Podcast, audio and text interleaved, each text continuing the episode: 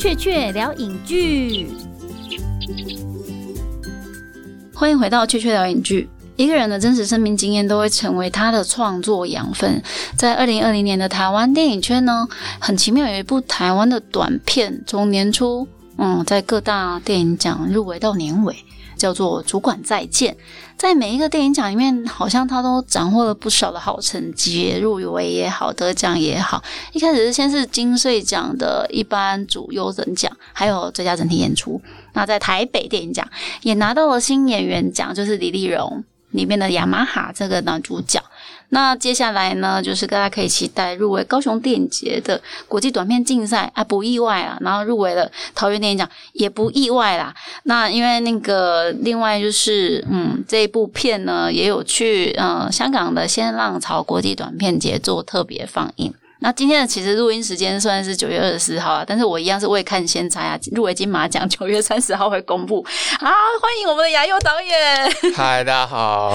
好长的开场啊。可以简单请亚佑导演来跟大家解释《主管再见》的一个简单的故事，让大家理解一下为什么这一部片一直在入围。我先讲故事好了。好，就因为我有当兵的时候，服役的时候有去监狱，所以就写了一个关于少管所的故事。然后故事内容就是关于同一个社房里面三个小朋友这样子。嗯，然后他们三种不同入狱的原因，然后。其实少管所不算监狱，但是因为我当时服役的地方是监狱有附设少管所，所以就写了这样。然后他们不同的原因跟不同的个性，有人会被判很长，有人其实只进来一下下，然后各种状态在这里互相认识，从好像有敌意到最后变朋友。的一个过程，对对对对对。那个其实我在看《主管再见》的时候印象很深刻。刚开始的时候，我也觉得有一种大学的宿舍的同情的那种氛围，或者是有些人可能呃国高中就已经外宿学校的那种感觉啦，就是更年轻嘛。因为少管所是关未成年的人。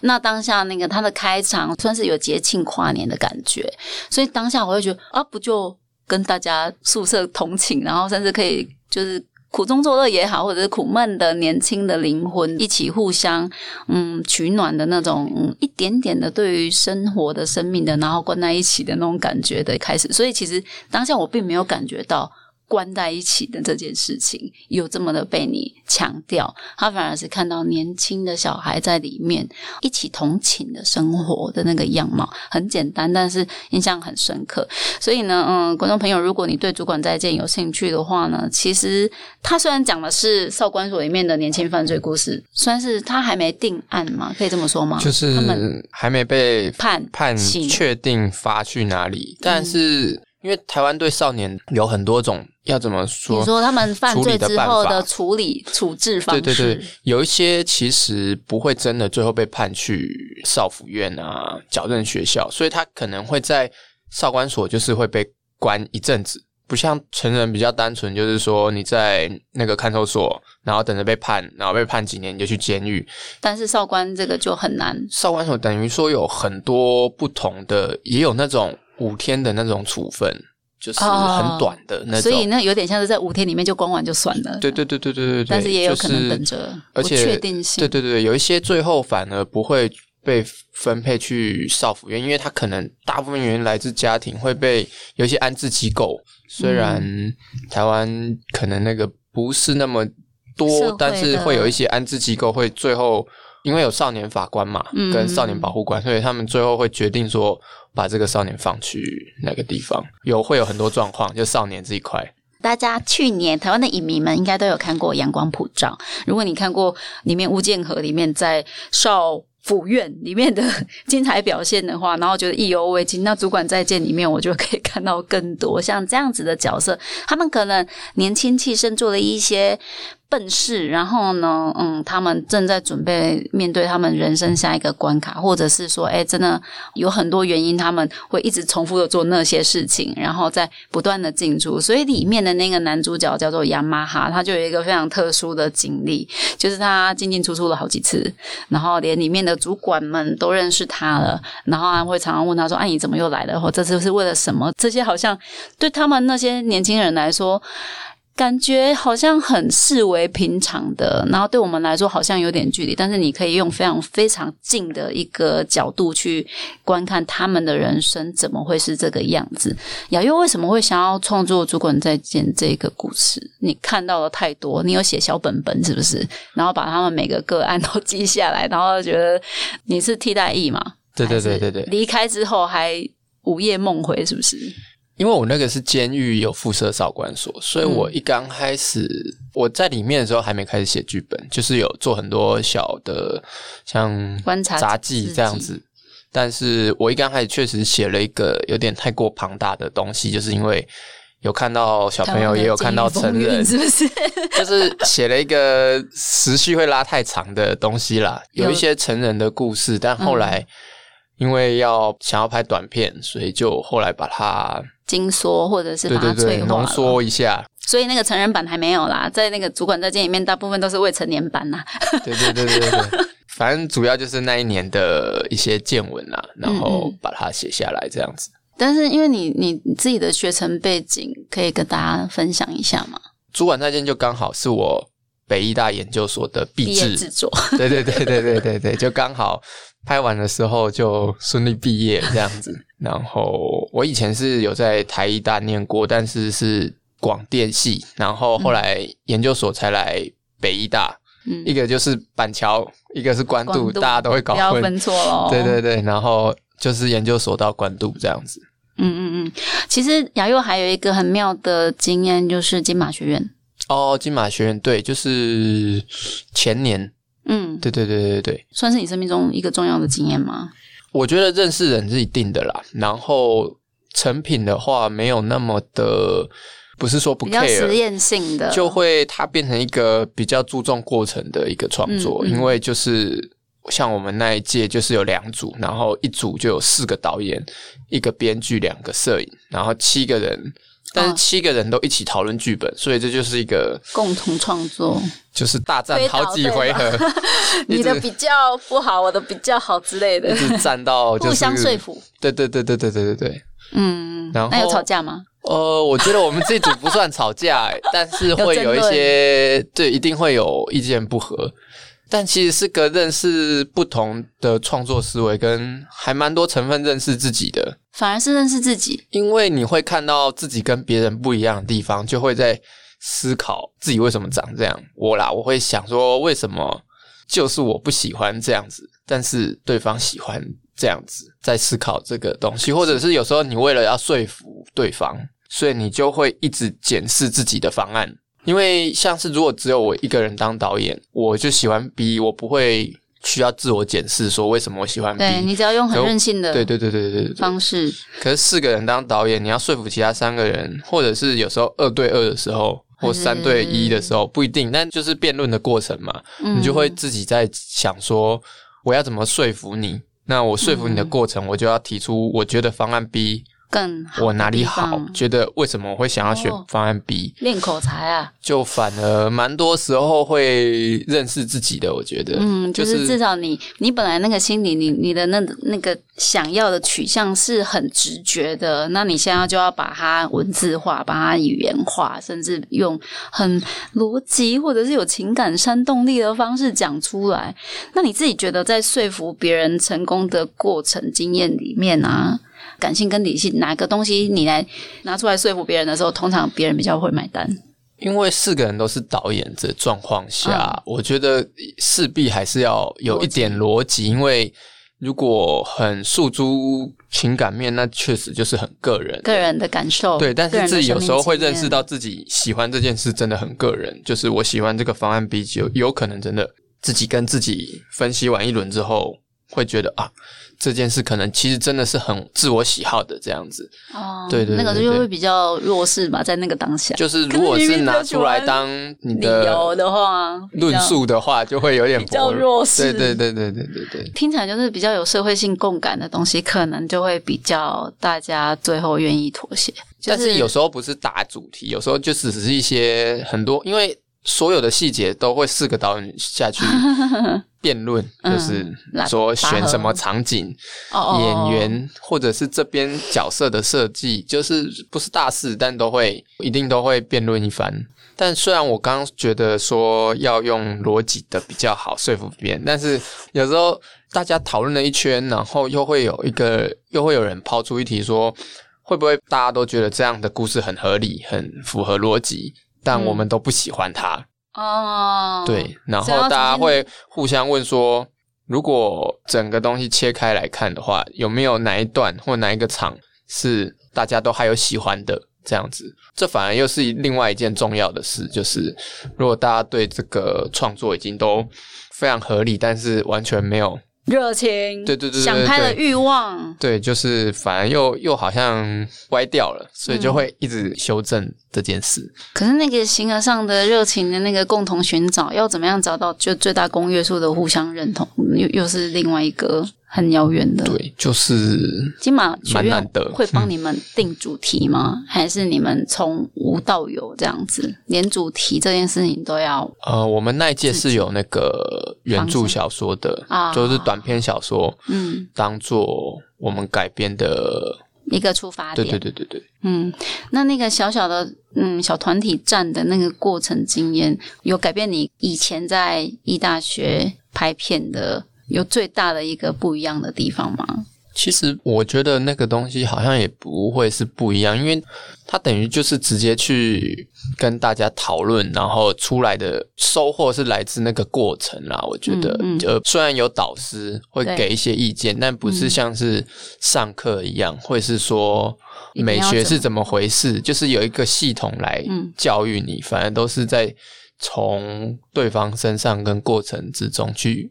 学东西。嗯嗯，对对对对对对，所以好像本来就会蛮不一样，跟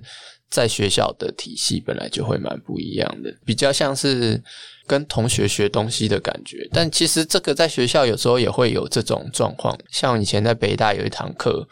就是会对外招演员的那堂课，然后那堂课我们对对对，我们那一届的时候，每个礼拜都还要出一支作业，就每一个导演都还要自己拍一个一场戏的小短片，然后那个那个时候也是很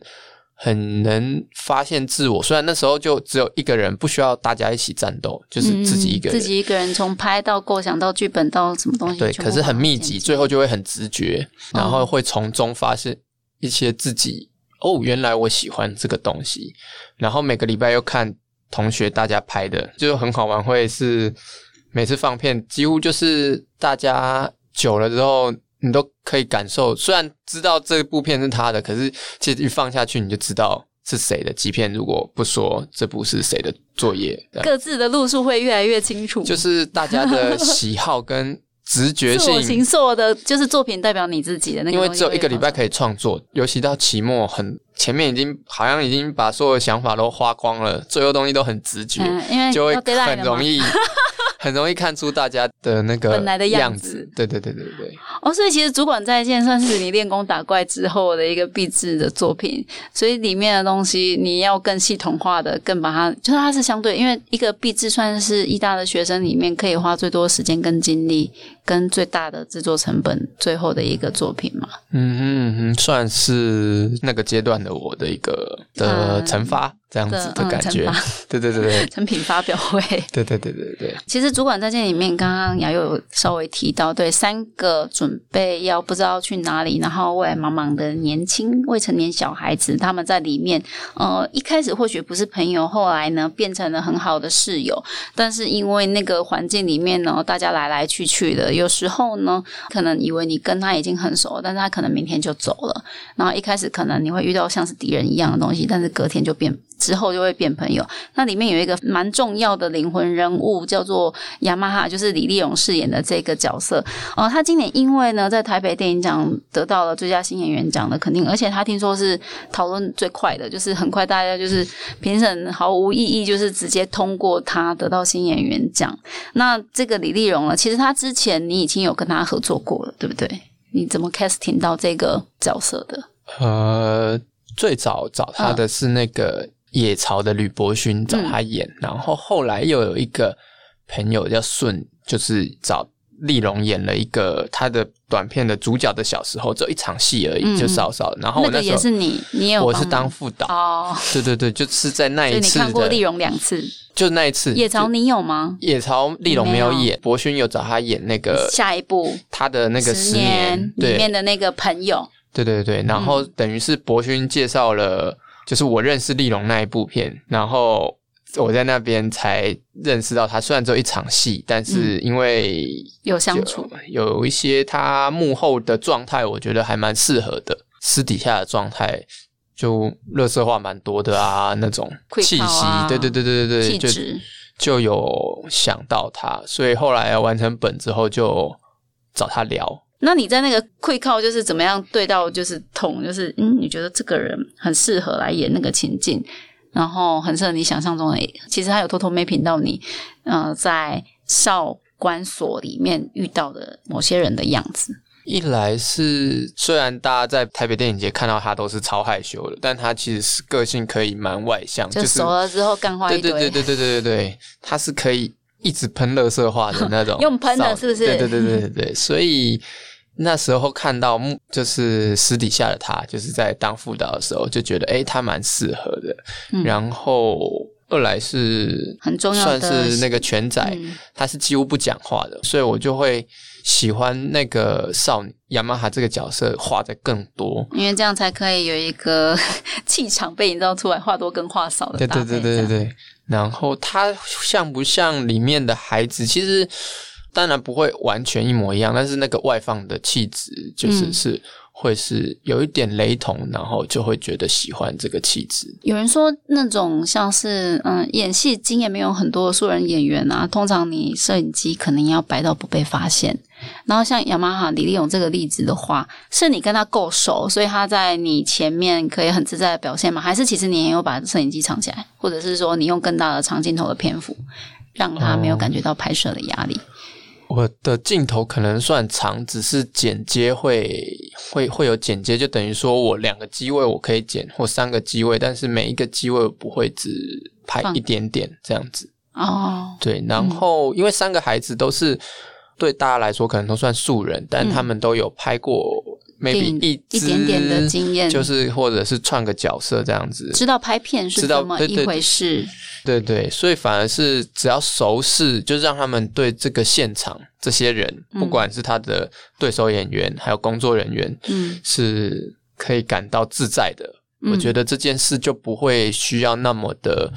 躲藏。我说摄影机，嗯因为包括前置的时候就有花蛮多时间让三个小朋友相处，不需要排戏，就是以相处为主，把大家混熟。嗯，然后还有他们那群同班的，就是丽蓉的他的那群 好哥们，跟他们同班同学，大家也是花时间先让他们相处，对对对混熟，做很多阿里不达的和不是表演训练啊，但是就是聚会嘛。表演训练为名。我有先把他们三个先两天一夜，我连我都有跟他们一起住。工旅游，你。对对对对对，然后在第二次把那些好朋友们、同学们加进来，这样子。嗯。也是两天一夜这样，所以我觉得算是前面都还蛮熟的，而且副导跟摄影师就是在现场会跟他们蛮靠近的工作人员都有参与，所以。我觉得他们到了正式拍摄的时候都不会觉得不熟这些人在就是没有不认识的陌生人啦。哦，这是一个小小的 people 啊，就是今天如果你要用的演员，你要确保他在那个拍片的环境，至少整个剧组都是不会让他感到不自在的。我觉得他们只需要就是能自在做自己，就可以完成那个角色很大一部分了。嗯，那你刚刚有提到，其实我我自己啦，在主管在这里面有一个很印象深刻的是，他的镜头语言是很迷人的。不论是嗯你在捕捉这些年轻演员的嗯脸部特写，或者他们发生的故事，甚至只是你只是在那个场景里面截取一些看起来像是你是在桃园监狱拍的嘛？拍是在台北的跟高雄的各有取景，对对对。台北跟高雄都因为我自己服役那个监狱太小了，就是它你的经验经验来自于桃园，但是呢，对，因为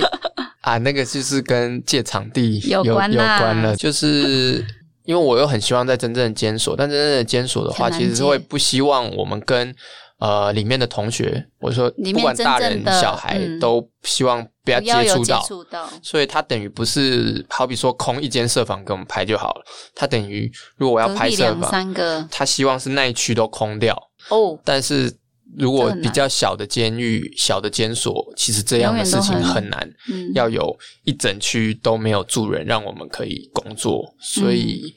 那时候就比较难解。桃尖本来我那时候在前置的时候就有预感了啦，因为我在那里一年，知道那里超小的 对对对对，应该是很难空出一区。了哦，对对。对对对，但是那种摄影师跟你搭配的是你算是很常合作的嘛，就是可以知道抓得到你要的感觉的。哦，对，因为我以前另外一部短片叫《一一直直骑呀，一直骑》，也是他，所以就一直继续合作。对，那因为嗯、我们刚刚讲的是人嘛，摄影师啊，然后还有那个你找到的演员，那诶环境呢，就是真正的监狱啊，或者是少管所的那个环境。那你在台北跟高雄的两个主要的基地各拍摄了多久？呃，加起来把车程扣掉的话，大概六天啦。共六天。对对对，只是因为监所就要去配合人家的，schedule 对，就每天都没不会拍太晚。就是哦没办法拍太晚，虽然很多设防好像都是夜戏这样，只是就是要配合对方的作息这样。嗯嗯，显然主管在线这个东西，你应该也是敷了一阵子的剧本，然后再加上你之前一直起来，其实就是对台湾新导演而言，你觉得写剧本这件事情是必要的吗？就是如果你要抓到更多机会，或者是或者说你有一个创作的欲望，因为其实我们知道亚佑你也担任过导演组里面的各种职位嘛，就是那是一个练功或等机会的概念嘛。呃，写剧本跟导演组，我觉得是两件事对对对对对对对对。嗯然后虽然有蛮多人跟我建议，就是嗯前辈们会跟我建议，做导演跟做导演组也是两件事，不需要一定要一直做导演组才来做导演，这是不是一个必然？但我当时还是有在做一些。然后我觉得也是机缘，因为要是我没有当副导的话，我就不会认识丽龙。对，所以我觉得不完全是不好的，但是确实思维其实这是不一样的，因为导演组做的是执行跟调度，不会非常摄入创作面，就是说这个故事该怎么发生，嗯而是说这个故事这个要服务故事本身，对可以用任何所有的你的能力跟技术面向去 approach 那些事情是更重要的。对对对对对，等于说导演组顾虑的是怎么调度这个场面，嗯。但是这个故事诞生其实跟有没有导演组经验就反而是另两件事情。嗯，但是你就是分头并进，因为我到目前为止自己拍的片都是自己写的，所以嗯我觉得没办法很客观的回答这一题，是因为我觉得导演是需要自己写，但是我也知道很多导演会拍可以，对对对就是把别人的故事拍出来。对对对对。对，但我自己的经验是，我会需要去修改剧本这样子。嗯嗯嗯，对对对，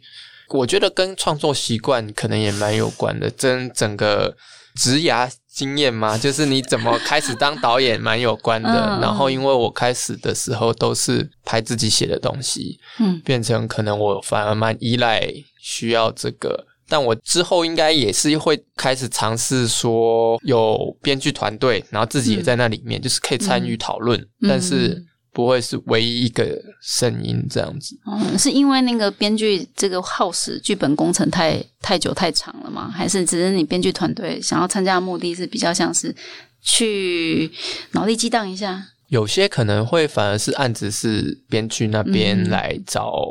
找我说有没有兴趣一起加入他们，嗯然后一起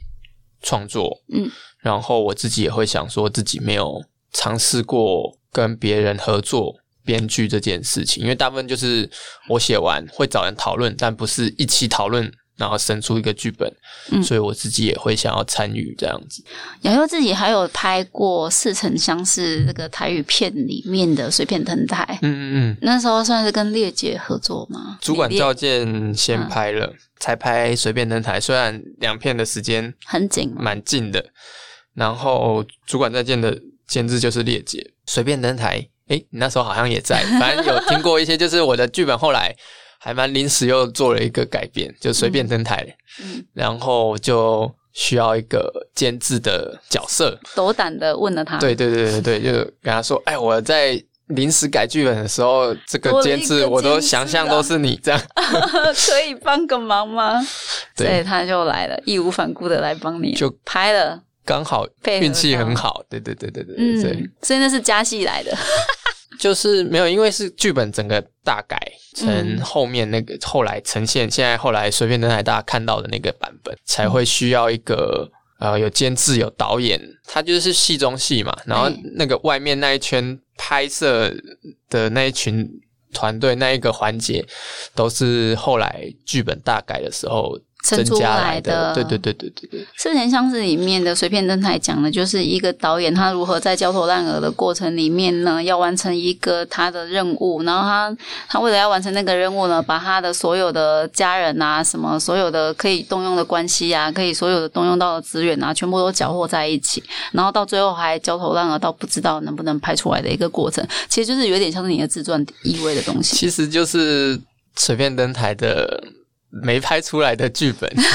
就是。哦，就是你是不是？就是我，然那、后就是拍出来的就比较不是了，是不是？就是那个随便登台剧中剧嗯的那个灯辉饰演那个导演想要拍的东西，嗯就其实等于应该就是我不能拍的那个东西，所以灯辉其实蛮大一部分就是在帮我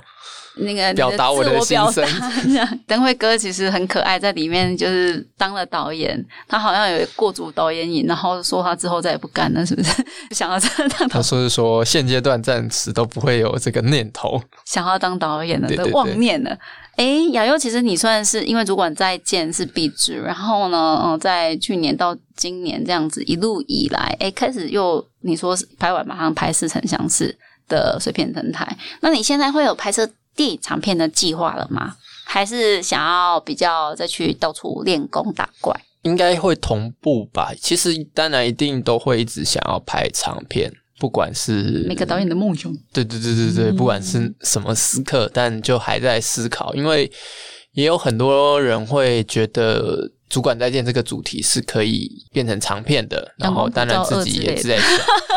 但就是会觉得好像还没想到一个新的，我觉得可能总有一天会啦，只是我还没想到它新的慢慢。样貌，或者是说。我不确定要不要让它只是变长而已，就只是说主管再见，哦大家看到一个半小时的版本这样而已，嗯还是它可以有一个新的观点或者新的方法来讲这个主题，所以我自己就也还没有动手这样子。哦，因为其实主管再见是一个对我来说是一个很有趣的经验，就是我还记得我印象深刻，就是我跟林书宇导演推这一部片，然后他果然就是一推就中啊，他就很喜欢呐、他会变成某种就是台湾电影圈喜欢电影的，跟而且跟台湾电影连接。越深的人看了就会会觉得越有感情，就是不知道为什么，就是你就是会中。那那那个那个氛围的塑造跟酝酿，想必应该是跟你学成有关系。我也不知道是到底是哪个部分，就是中了大家的那个观影的嗜好。他我觉得他很台湾，那当然也是因为他的议题跟他的故事题材本身，就是会让他看到非常多，就是我们好像某种程度上熟悉，但是又从来没有看过的一些台湾的文化切片的部分。但是其实你当初在创作应该没有想那么多吧？哦，应该是没有，没有就只哦是就是刚好退学排出退伍了，然后就刚好有，对对对对，就是你退伍的当下，你的那个创作感念，然后跟你人生经验最接近的那个时候，然后你把那个东西记录下来。对写的时候大概是这样的。所以人生经验很重要。你所以你接下来要去哪里？